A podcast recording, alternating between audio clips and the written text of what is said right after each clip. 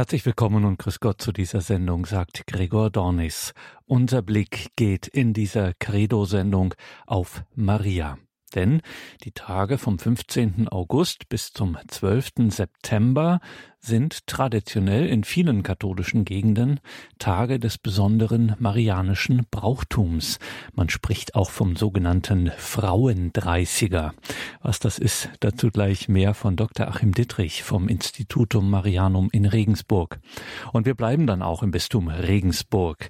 Der Regensburger Diözesan Jugendpfarrer Domvikar Christian Kallis sprach in einer Predigt zum Arise Festival der Jugend 2000 über das das Vorbild Mariens, die eigene Berufung zu entdecken. Und schließlich erinnert Diakon Werner Kiesig aus Brandenburg an der Havel an einen leider etwas vergessenen Hymnus, eine Litanei der katholischen Dichterin Gertrud von Lefort, eine Litanei zu Maria, der Königin des Friedens, mehr als ein Hymnus, ein tiefes Gebet, gerade in der aktuellen, so friedlosen Zeit eine dringende Gebetsempfehlung. Maria, die Königin des Friedens, die Regina Pazis, um ihre Fürsprache und ihren mütterlichen, ja, wir können sagen, ihren königlichen Segen zu bitten.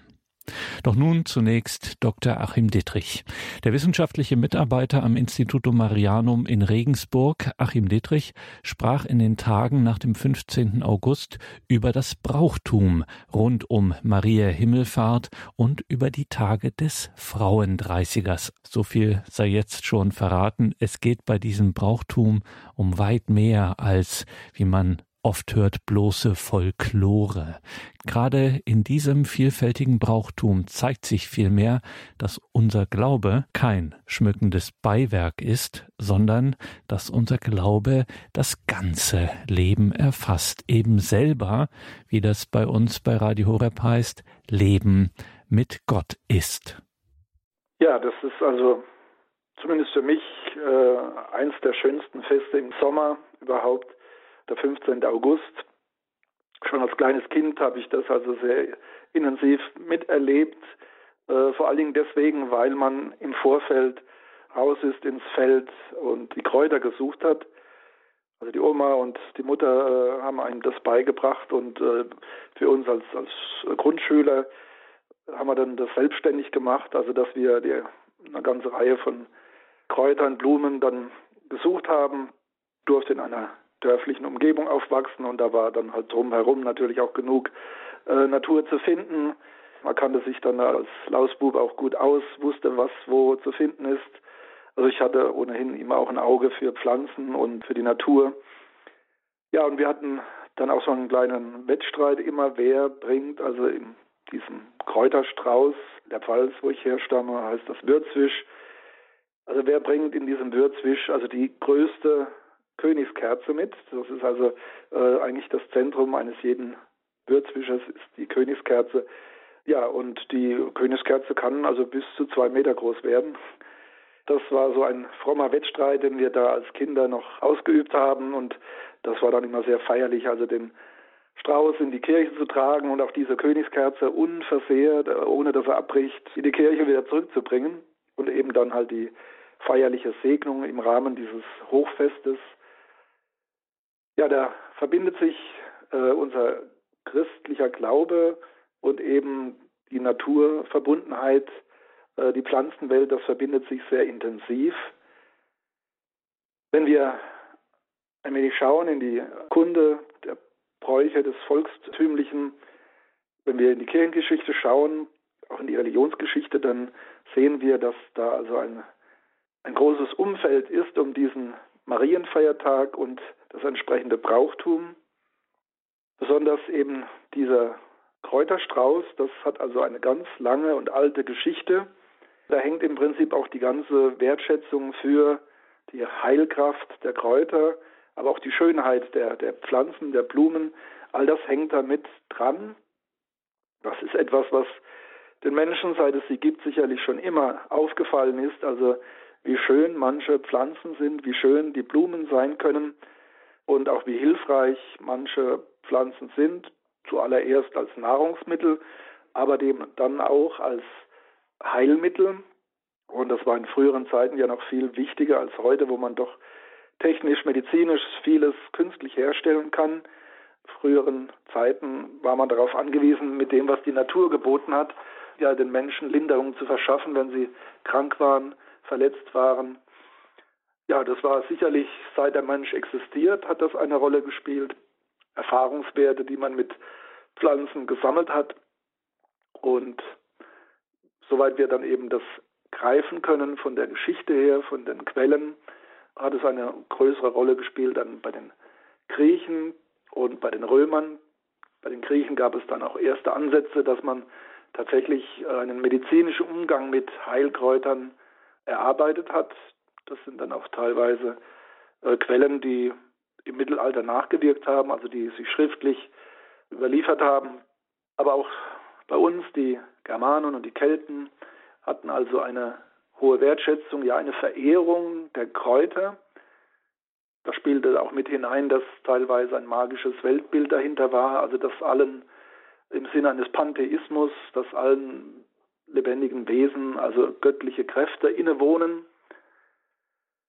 Das ist etwas, ähm, ja, was ja bis auf den heutigen Tag grundsätzlich eine Rolle spielt, im Christlichen etwas anders akzentuiert ist, also nicht im Sinne der Magie, aber doch Gott ist durchaus gegenwärtig in seiner Schöpfung und die Natur ist grundsätzlich gut geschaffen. Also die Flora, die Pflanzenwelt, die Blumen, die Kräuter, das ist ein wesentliches Moment des Brauchtums des 15. Augusts. Wenn wir ja vielleicht noch ein bisschen genauer hinschauen, also wie wurde das von den Christen dann auch äh, aufgegriffen, das, was bei den alten Völkern, bei den Germanen, Kelten schon vorhanden war.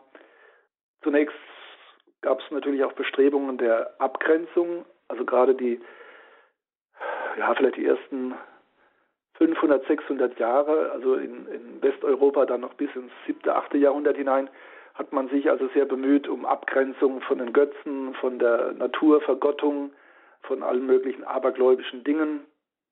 Man hat auch am Anfang war man sehr abstinent, was die Kunst anging, weil die auch äh, magisch aufgeladen war und äh, stark im Aberglauben, durch den Aberglauben geprägt war. Es hat also viele Jahrhunderte gebraucht, bis das alles gereinigt und äh, geläutert war. So auch am Anfang eben der Umgang mit den Kräutern. Eine große Rolle spielt der Benediktinerorden. Benedikt von Nursia war jetzt kein großer Blumenliebhaber, aber er hat also das, das seinen Mönchen, seinen Klöstern zur Aufgabe gemacht, für die Kranken und Notleidenden zu sorgen, die Hungernden zu speisen, in jedem Armen Jesus Christus zu sehen und natürlich ihn auch zu pflegen in seiner Krankheit. Und deswegen haben dann die Kloster ja mehr und mehr auch eine Pflanzenheilkunde entwickelt.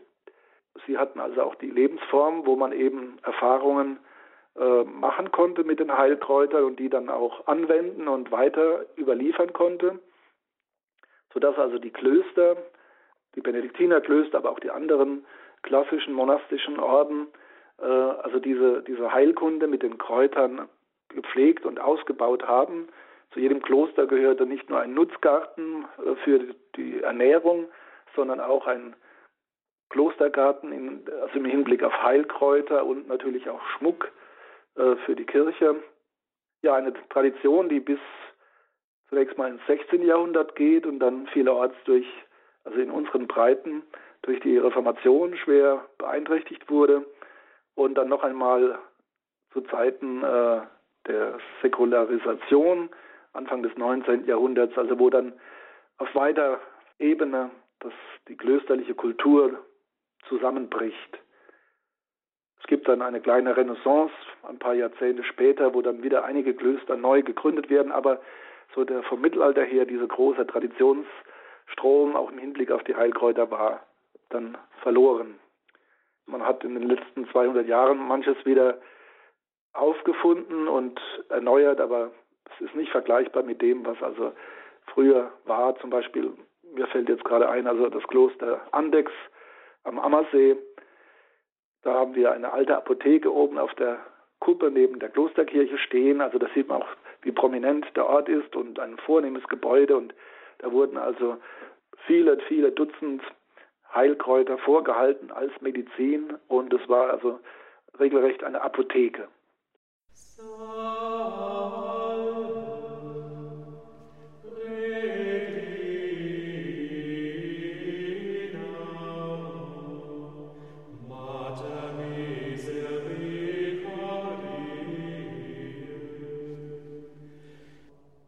der jüngeren Zeit, also 19. und 20. Jahrhundert, haben wir dann mehr Weltgeistliche, die sich dieser Heilkunde betrieben haben. Also sehr berühmt der Wasserdoktor Kneip.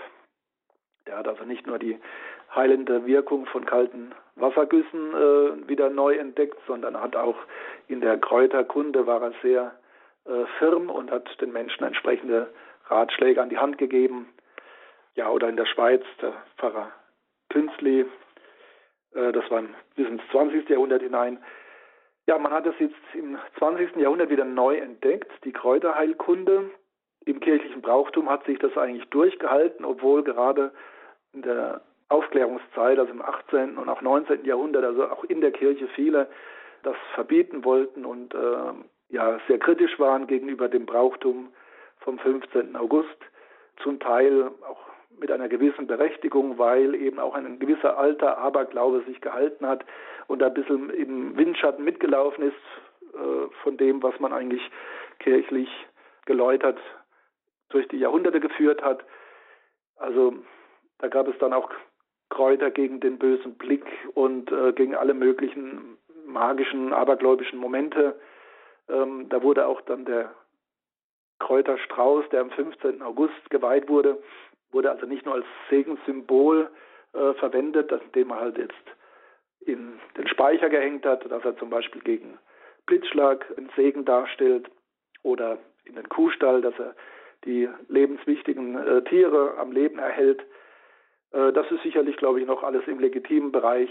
Aber dann ging halt manches äh, viel, viel weiter. Also, dass man zum Beispiel sich auch den Kräuterstrauß und das Kopfkissen gelegt hat, um von seinem, also bei den jungen Frauen, äh, die unverheiratet waren, um eben äh, im Traum den Bräutigam zu erblicken. Und das war dann teilweise natürlich eine offene Geschichte hin zum Aberglauben. Es ist sicher richtig, dass man das kritisiert hat, aber teilweise wollte man dann auch das Kind mit dem Bade ausschütten. Die eigentliche Bedeutung eben dieser Heilkräuter, was soll das ausdrücken? Es ist zunächst eine Würdigung der Heilkraft der Schöpfung, dass Gott die Schöpfung, die Natur grundsätzlich geschaffen hat, als Ausdruck seiner Weisheit und Güte, die uns eben zu nutzen ist, die uns Leben schenkt und Heilung schenkt. Das drückt sich darin aus. Also das ist im Prinzip gültig für die ganze Heilkräuterkunde. Ja, und im Hinblick auf den Kräuterstrauß, Würzwisch, Kräuterbuschen und es gibt also viele Namen für diesen äh, Kräuterstrauß, je nach Region verbindet sich das noch eben mit Maria, mit der Marienfrömmigkeit. Ein besonderer Termin, der 15. August. Es ist also auch jetzt von der Kräuterkunde her ein Termin, wo sehr glücklich liegt, weil da die ganzen Kräuter eine hohe Dichte an ätherischen äh, Ölen haben und Inhaltsstoffen. Also die Kräuter sind in gewisser Weise reif für ihre medizinische Wirkung. Das ist so ein Nebenaspekt. Es ist Hochsommer. Es ist ein Termin, der auch mit der Ernte zusammenhängt. Also äh, Maria der Ernte wird mancherorts der 15. August genannt. Es fließen da mehrere Dinge zusammen und die alle unter der Schirmherrschaft Mariens dann versammelt werden. Maria, die Mutter des Herrn, die außerordentlich Begnadete, die neue Eva, unsere geistliche Mutter, all das sind Momente des Segens, der Begnadung, die uns von Gott zukommt und die eben in Maria besonders ja exemplarisch sich verwirklicht haben, sich auch heute noch zeigen und darüber hinaus auch vermittelt werden.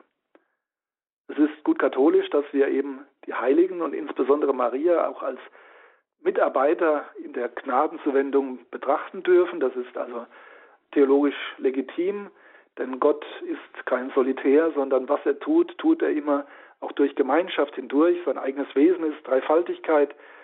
Jesus Christus hat die Kirche gegründet. Er wollte also nicht alles in einem vertikalen Sinn haben, dass also die göttlichen Einflüsse vertikal vom Himmel herabfallen, sondern vermittelt durch das Menschliche, durch die Geschichte, durch die Gemeinschaft.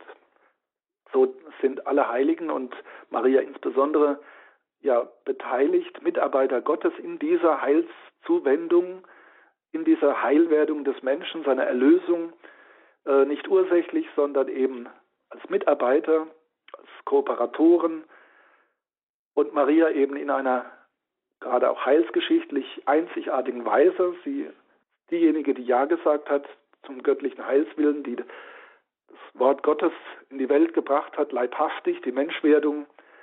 Und das ist natürlich auch etwas, was jetzt nicht einfach dann auch zurückliegt in der Geschichte, sondern auch Gegenwart ist, wirksam ist. Was Gott uns zuwendet, das bleibt. Das ist dann auch nicht mit Verfallsdatum versehen. Und so ist Maria bis auf den heutigen Tag und wird es bis zum Ende der Welt sein, eine Mittlerin des Heiles, das von Gott kommt, das Jesus Christus uns erworben hat. Und Maria in besonderer Weise, weil sie eben Mutter des Herrn ist, ja, kann um Fürsprache angegangen werden, hat ein sorgendes Auge auf uns pilgernde Menschen. Ja, und das ist also ein wichtiges Anliegen beim 15. August, bei diesem Hochfest, bei diesem Festgeheimnis. Wir können einmal anschauen, wie das formuliert ist. Die Präfation des Hochfestes schreibt, also aus dem Missale Romanum von Paul VI. 1970, in Wahrheit ist es würdig und recht, dir, allmächtiger Vater, zu danken, das Werk deiner Gnade zu rühmen. Denn heute hast du die jungfräuliche Gottesmutter in den Himmel erhoben. Als erste empfing sie von Christus die Herrlichkeit, die uns allen verheißen ist, und wurde zum Urbild der Kirche in ihrer ewigen Vollendung. Dem pilgernden Volk ist sie ein untrügliches Zeichen der Hoffnung und eine Quelle des Trostes.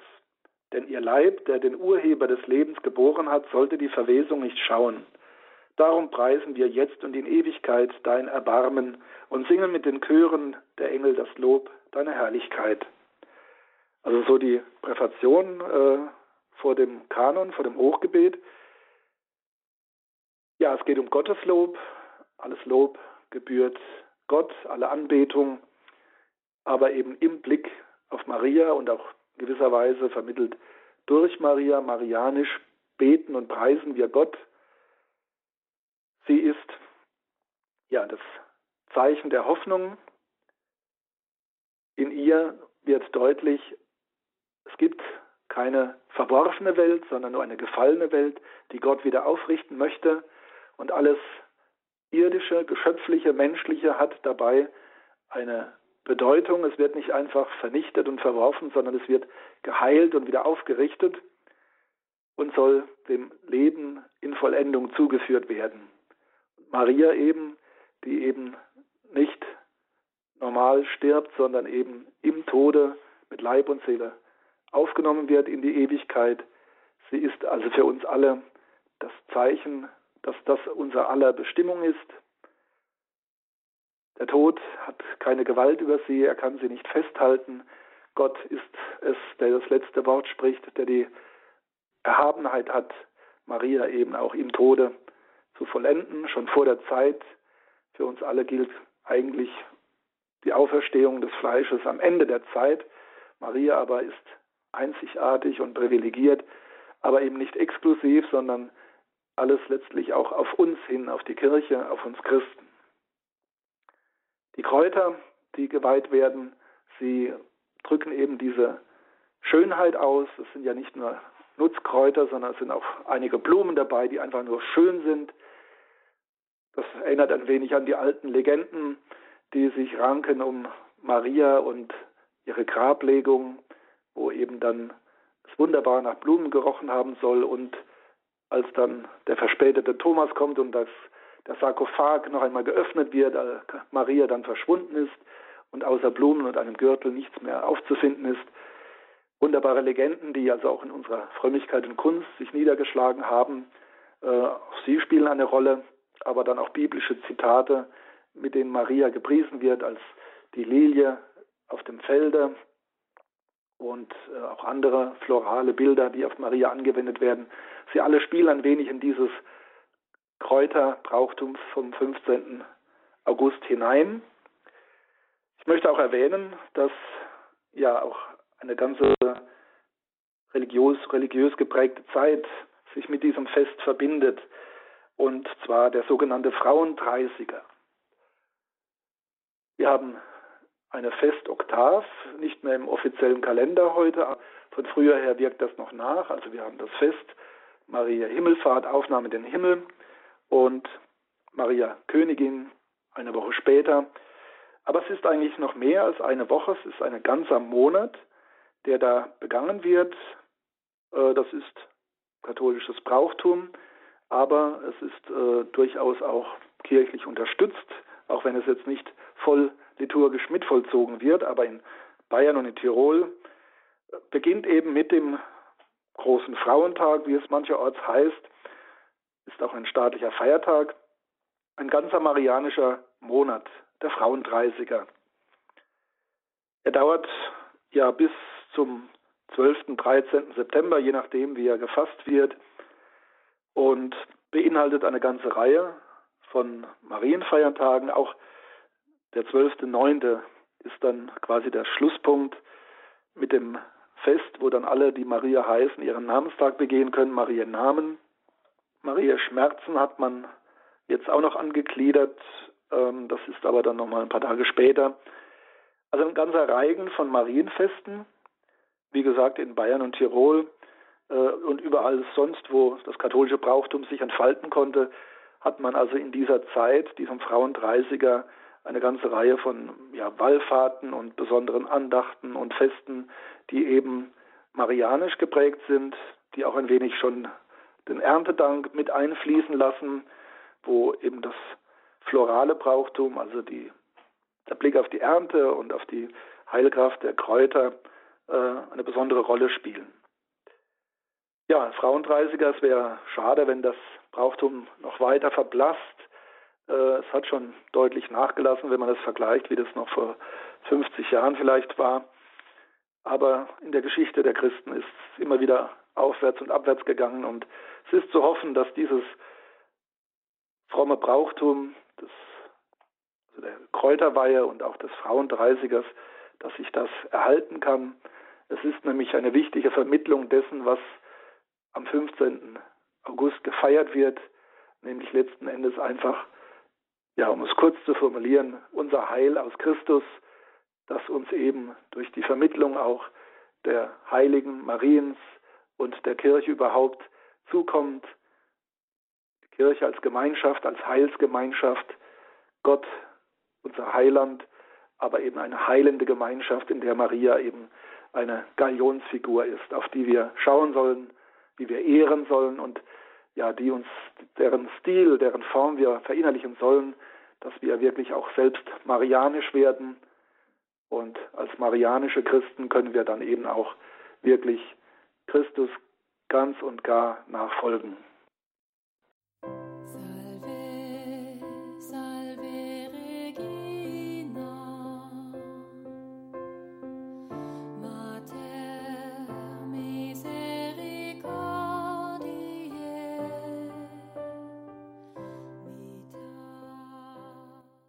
Willkommen zurück in dieser Sendung, sagt Gregor Dornis. Eine marianische Sendung. Gerade eben hörten wir Dr. Achim Dietrich vom Instituto Marianum in Regensburg mit Gedanken zum katholischen Brauchtum in der Zeit vom 15. August bis zum 12. September. Liebe Hörerinnen und Hörer, schauen Sie unbedingt in die Details zu dieser Sendung im Tagesprogramm auf horeb.org beziehungsweise in der Radio Horeb App. Dort finden Sie zum einen einen Link zum Buch Mater Ecclesiae, Maria Mutter der Kirche von Achim Dietrich, ein schöner kleiner Band zu einem erhabenen Titel Mariens. Und wir haben in den Details zu dieser Sendung im Tagesprogramm auch das sechsbändige Marienlexikon verlinkt. Dank der Arbeit von Achim Dittrich ist dieses einmalige Grundlagenwerk zur kirchlichen Lehre von Maria nun online kostenlos für jedermann zugänglich. Marienlexikon.de Marienlexikon in einem Wort.de Am 15. August 2021 klang übrigens auch das Arise Festival aus. Die Jugend 2000 lud an verschiedene Orte unter dem Motto des letzten Weltjugendtages Junger Mensch, steh auf. Englisch Young Man, I say to you, arise. Natürlich feierten die jungen Erwachsenen zwischen 16 und 35 Jahren im dichten Programm aus Workshops, Lobpreis, Input und Gebet auch die heilige Messe, ganz klar. Am 15. August sprach dann der Regensburger Diözesan Jugendpfarrer Domvikar Christian Kalis in seiner Predigt über Berufung und Sendung jeder und jedes Einzelnen und darüber, wie Maria auch und gerade hier beim Entdecken der eigenen Berufung, beim Hören auf den Ruf Gottes ein Vorbild sein kann. Steh auf, ich erwähle dich zum Zeugen dessen, was du gesehen hast.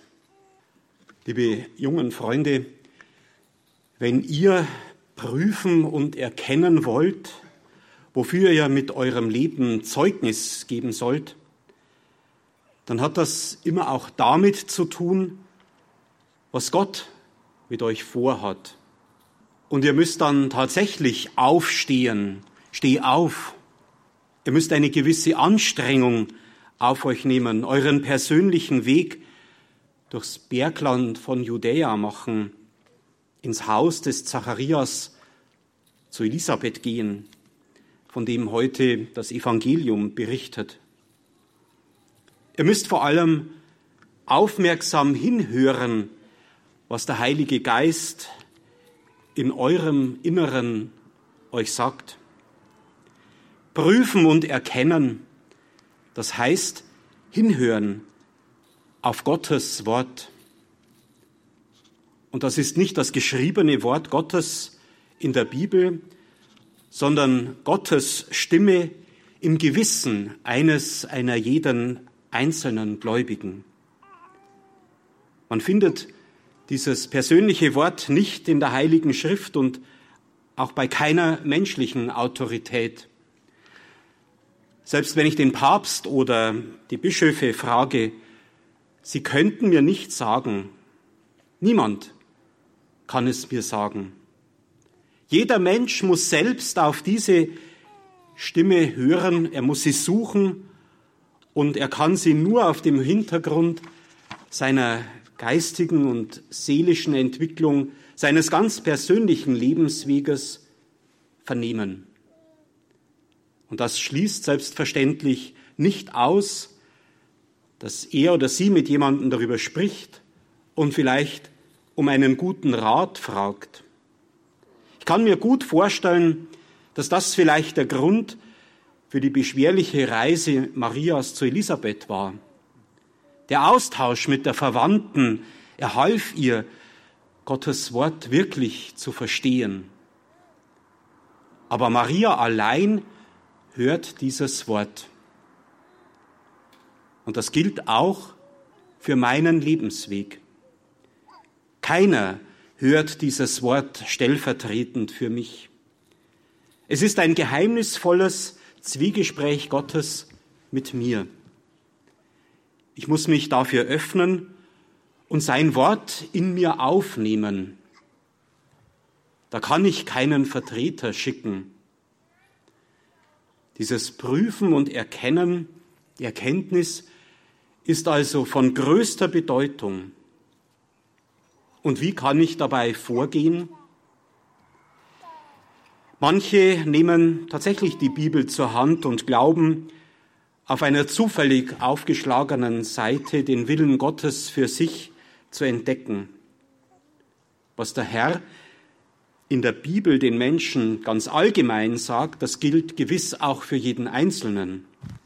Doch es, es ersetzt nicht jenes ganz persönliche Wort, nach dem ich in meinem Leben suche. Gewöhnlich erkennt man es auch nicht auf Anhieb und auch nicht inmitten eines so dahingelebten Lebens, in dem man sich treiben lässt und nur an Essen, Trinken und Vergnügen denkt. Meistens schält es sich mit der Zeit dann immer deutlicher heraus. im Zuge einer inneren Entwicklung, die auch oft mit einer Krise verbunden ist, eine Entwicklung, die ein Mensch durchmacht, der sein Leben vom Heiligen Geist prägen lässt.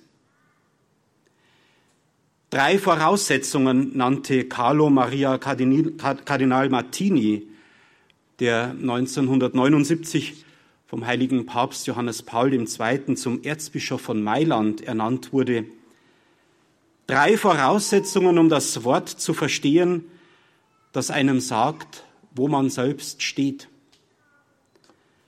Zunächst, schreibt er, muss ich mich von jeder Sünde distanzieren.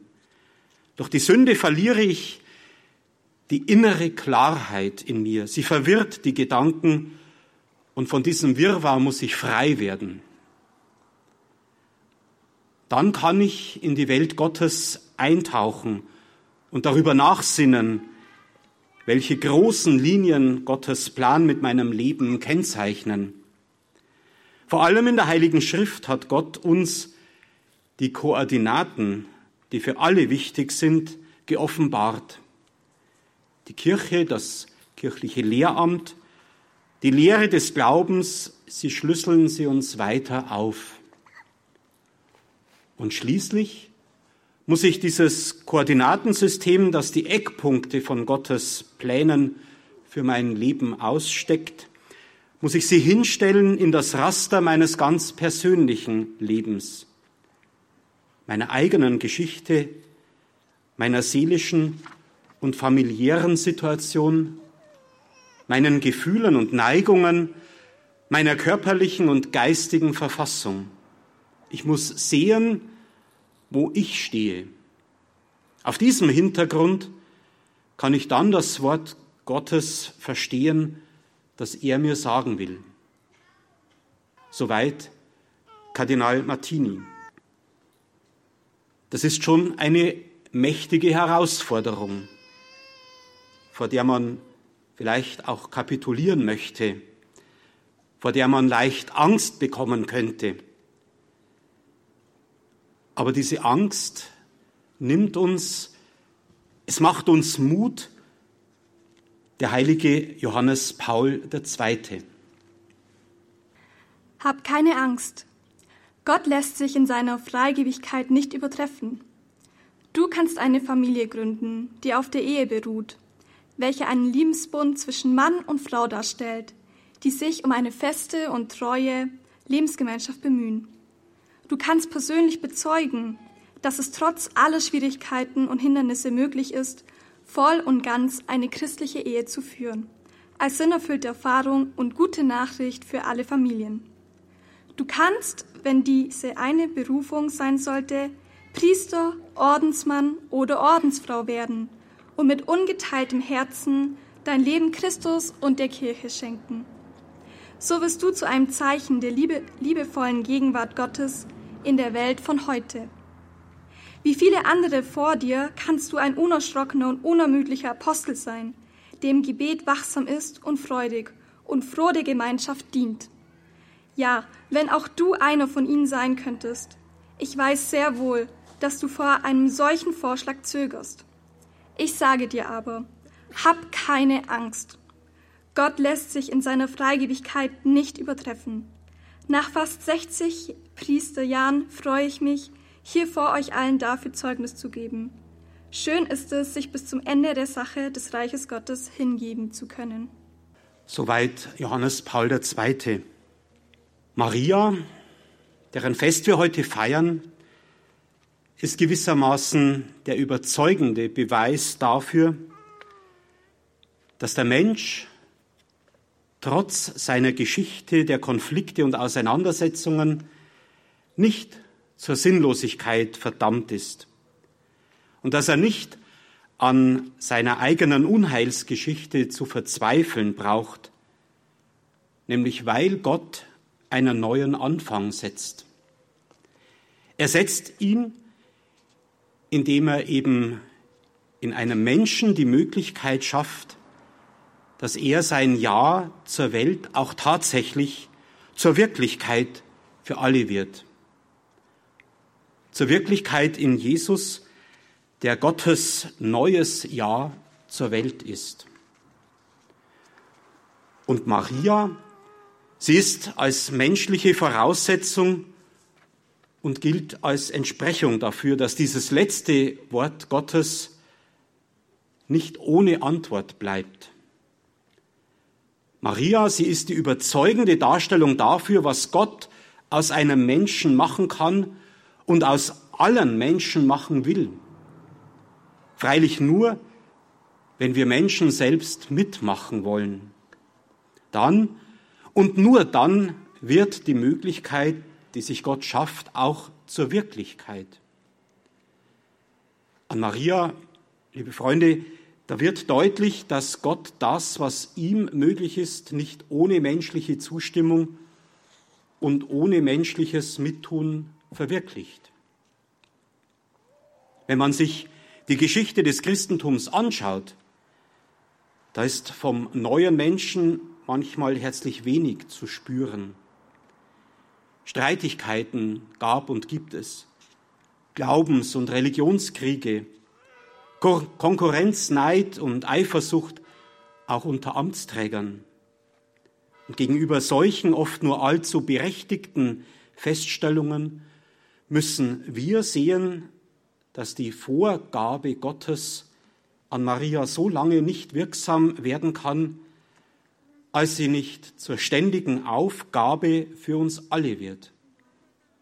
In Maria, da hat Gott ein für, hat Gott ein für alle Mal den Weg eröffnet, auf dem seine Liebe zur Welt zusammen mit den Menschen Wirklichkeit werden konnte. Maria, sie konnte tatsächlich frei ihr Ja zu Gottes Vorhaben sprechen. Und dieser Blick auf Maria, der kann uns eine Orientierung geben, wie unser Ja als Antwort auf das Wort Gottes aussehen könnte und welche Voraussetzungen es braucht, auch wenn es oft genug ein durch Halbwahrheiten und Kompromisse gebrochenes Ja sein wird. Wir dürfen nicht vergessen, dass Gott eine Frau zur Mutter Jesu erwählt hat, die alles andere als in der Mitte der Welt lebte. Das heißt, was vor Gott bedeutungsvoll, lebenswert, groß ist, das deckt sich nicht unbedingt mit dem, was uns wichtig ist. Es deckt sich nicht mit dem, was uns bedeutsam vorkommt. Wie anders Gott denkt und handelt, das sagt uns das Magnificat, der Lobgesang Mariens. Er stürzt die Mächtigen vom Thron. Wer sich einbildet, aus eigener Kraft und Macht einen neuen Menschen aus sich machen zu können, der wird nur bald seine Grenzen erfahren und daran auch scheitern. Er erhöht die Niedrigen. Wer um seine Hilfsbedürftigkeit und totale Angewiesenheit auf Gott weiß, weil er sich den Sinn des Lebens nicht aus eigener Kraft geben, sondern nur vorgeben und aufgeben lassen kann, wer in einer solchen Offenheit Raum für das Ankommen der Liebe Gottes schafft, der, liebe Schwestern und Brüder, der wird erhöht, weil er sicher sein darf, dass sich in ihm und durch ihn wenigstens ein Bruchstück des neuen Menschen verwirklicht, das uns in Maria modellhaft geschenkt wurde und, das, und für das wir alle, sie, du und ich, Zeugen sein sollen. Amen.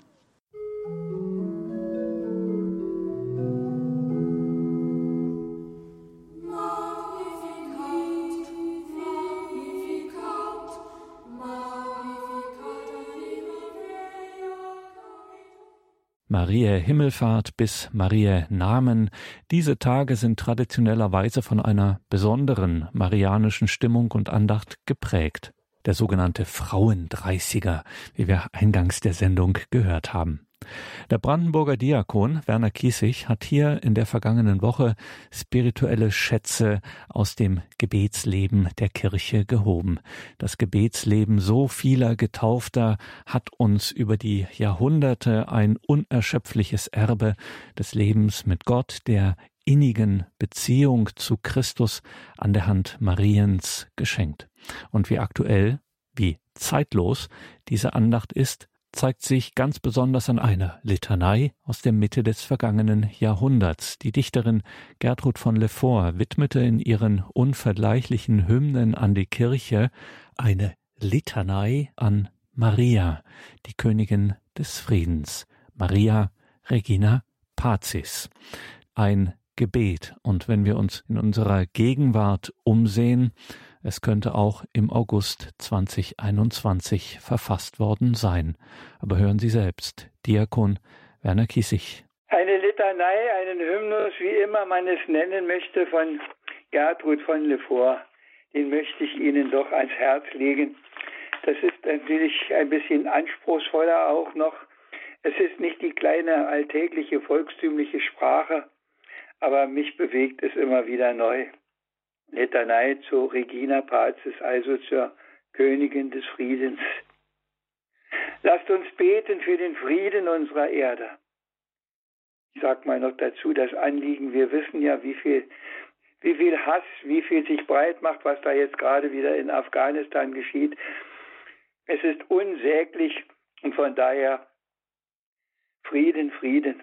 Und Gertrud von Lefort hat uns dieses Gebet geschenkt. Lasst uns beten für den Frieden unserer Erde, denn der Friede der Erde ist todkrank.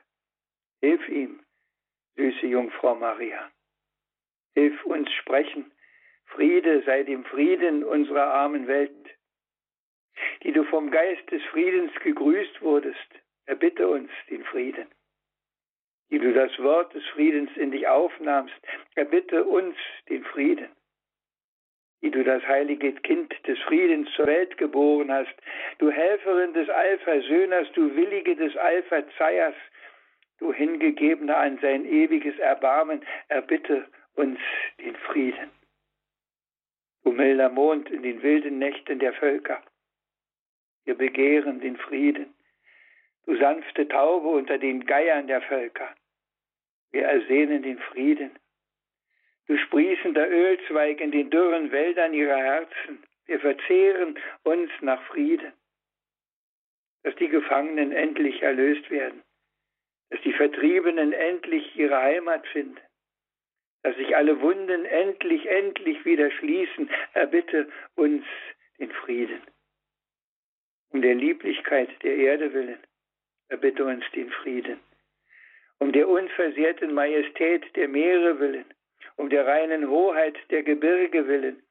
Du Geliebte unseres Schöpfers, du Gebenedeite seiner Schöpfung, du Vertreterin seiner Schöpfung, erbitte uns den Frieden.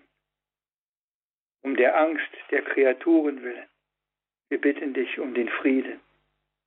Um der kleinen Kinder willen, die in ihren Wiegen schlafen, um der Greise willen, die so gern in ihren Betten stürben, du Mutter der Schutzlosen, du Feindin der Herzlosen, du klarer Stern in allen Wolken der Verwirrung, wir bitten dich um den Frieden, wie du bei den Sterbenden warst, als ihr Blut das Schlachtfeld tränkte. Erbarme dich des Friedens, die du zu uns in die Keller stiegst, als die grausen Bomben fielen, die du dich der armen Frauen annahmst, die geschändet wurden. Erbarme, o oh, erbarme dich des Friedens. Du Mutter, die mit uns geweint hat, du Mutter, die mit uns gebebt hat, du Mutter, die mit ihren Kindern trostlos war. Erbarme dich des Friedens. Um der Christen willen, die schon an der Christenheit verzweifeln, rette unseren Frieden. Um der ganzen Menschheit willen, darin Gottes Ebenbild versinkt, rette doch, o oh Mutter, rette doch den Frieden. Rette ihn um deines Sohnes willen, dass er nicht umsonst für uns gekreuzigt wurde. Mutter, Mutter, schmerzensreichste aller Kreaturen, nimm in deine Arme die verlorene Welt. Es ist ein Grauen um uns, wie noch nie gewesen. Es ist, als sennen tausend Finsternisse Blut und Mord. Mutter, Mutter, unser Friede ist ja schon gestorben. Es gibt nur noch den Frieden in den Himmeln, die du bei uns bleibst, auch wenn sie dich verstoßen, die du liebreich bleibst, auch wenn sie dich verachten, die du mächtig bleibst, auch wenn dein zarter Thron auf Erden bricht. Bitte um die Auferstehung unseres Friedens, der dein leeres Grab mit Rosen füllte. Er schenke dir ein Ostern unseres Friedens der dich mit Flügeln emporriss in die himmlische Verklärung. Er schenke dir ein Ostern unseres Friedens, der dich gekrönt hat mit der Krone unserer künftigen Seligkeiten. Er schenke dir ein Ostern unseres Friedens. Du Braut des lebendigen Gottes, du Mutter des auferstandenen Gottes, du Königin im Reich des ewigen Gottes. Amen, Amen. Ja, es wird geschehen. Ostern wird es werden für den toten Frieden. Friede wird es werden um den Frieden dieser armen Welt. Soweit dieses Gebet von Gertrud von Lefort, die 1971 gestorben ist.